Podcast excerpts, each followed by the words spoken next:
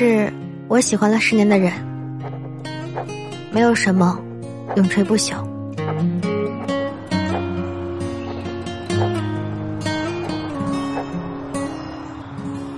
嘿，那天重逢的时候，你就这么跟我打招呼的。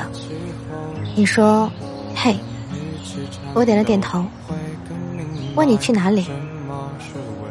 这么稀松平常的对话，一点都不像三年未见的样子，仿佛就在昨天下午，我还站在学校的操场上，远远的看着你跑步。本来还以为，数年之后，和你再次相见的那一刻，我会有多么的激动，手足无措。脸红发热，可是我没有，好平静啊，平静到根本就没有人相信，我竟然曾经一天不差的喜欢了你整整十年，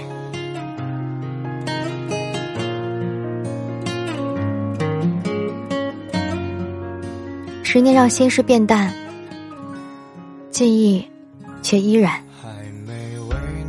如果把这十年的进度条往回拉，我甚至还能清楚的回忆起我第一次给你寄信的那张信纸。我还记得高一，学校给每一个人发了三个信封。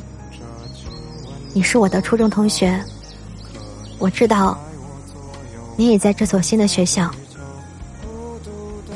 可是。开学三个多月了，我都还没有遇见过你。你换了联系方式，几乎就像消失在了我的世界里，一点消息都没有。这真让人灰心。后来，我实在忍不住了，就决定用那个信封给你写信，寄到你的班上，并且留下了自己的 QQ 号。一个星期之后，在信息技术课上，我偷偷登录 QQ，收到了你的好友请求。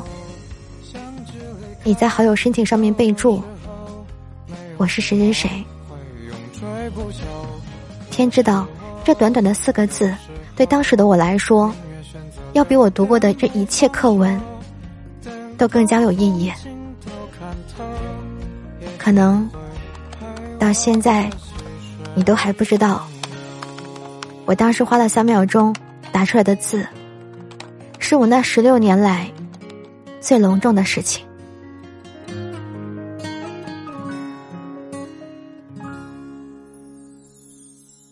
我们在不同的班上，平时能交集到的地方也很少。我是寄宿生，每半个月才能回家一次，每次回家。我都会给你发一封邮件，等到半个月之后，再查一下你的回信。这感觉有点像木心的《从前慢》，车、马、邮件都慢，一生只够爱一个人。有时候我会跟你谈论上一次的考试，有时候是谈论最近。读到过的余秋雨的一篇文章，还有时候会谈论食堂里那个每次都会少扣我们一点钱的那个阿姨，再或者是班上有趣的事情，生活当中的小插曲。你的回信一般都很是简短，但有一次，你回复了一千一百七十四个字。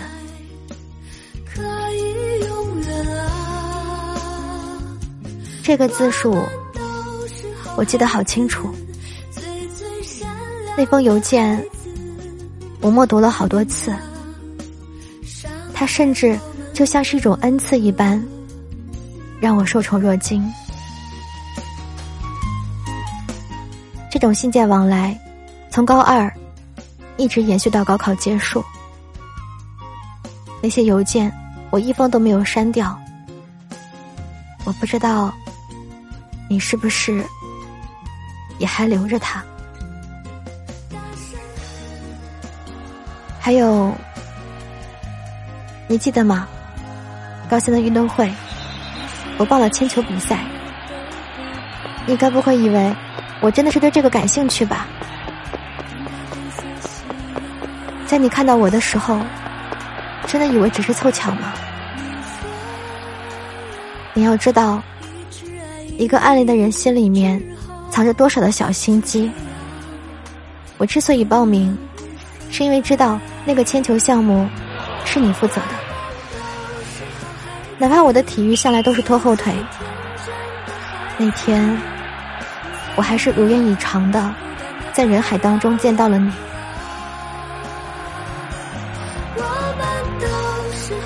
可是我却不敢向前一步。反而是你，从从容容的朝我走了过来，脸上带着让人无法抗拒的微笑。你在对我笑。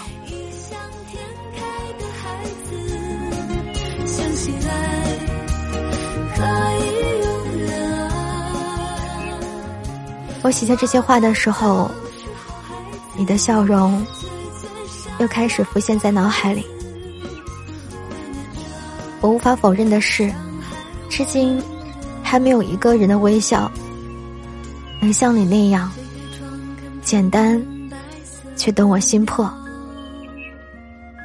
当然，就算是你不笑，你不说话，你就只是站在那里，也有让我心紧的力量。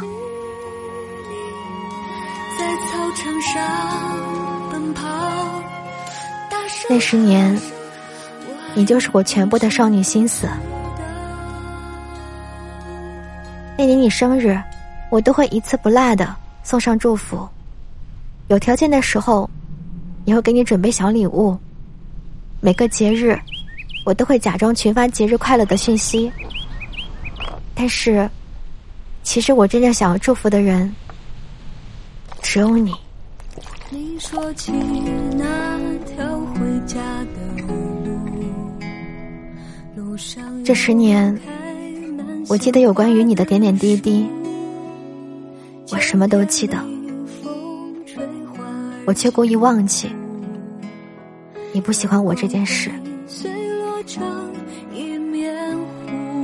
谁叫我是水瓶座呢？听说，像我这种星座的女生，一旦喜欢一个人，就会一直喜欢。可惜，我的一直也就只能一直到这里了。真的没有什么永垂不朽吧？再浓墨重彩的喜欢，也会像切开的苹果一样，慢慢被氧化，慢慢失去了原本的颜色。这一切从头到尾，可能都是我一个人的独角戏。我甚至还打扰了你，我不相信你感受不到我的心意，你只是假装糊涂，对不对？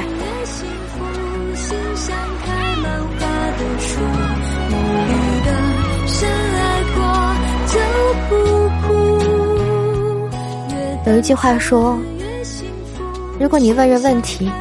对方答非所问，便已是答案了，无需再问。所以，你根本不用明说什么拒绝，我其实都明白的。以前我纠缠，我不甘，我心存幻想，你假装糊涂，我就糊涂的更加厉害。但是现在，我累了，我只想好好的睡上一觉，再好好的醒过来。所以，再见吧，十年。这一次，就让我把青春还给青春，把自己留下。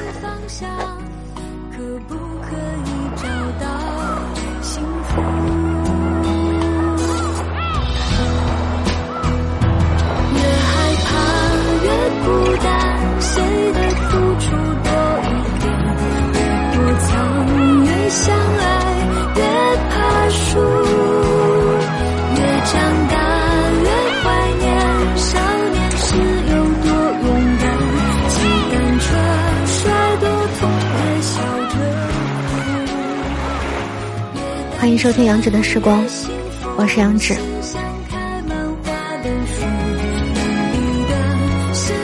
没有什么永垂不朽，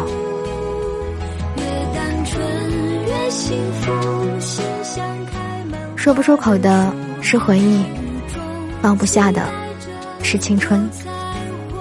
如果想要在节目之外找到我，可以关注我的微信公众号“杨芷的时光”。如果听了我们的节目，你有什么话想要告诉我的话，可以通过节目留言的方式，或者私信你的故事告诉我，让我知道此时此刻你正在收听我的电台。这一切都是有意义的。时间变迁，不变的是与你聆听的好时光。晚安，各位，早点睡。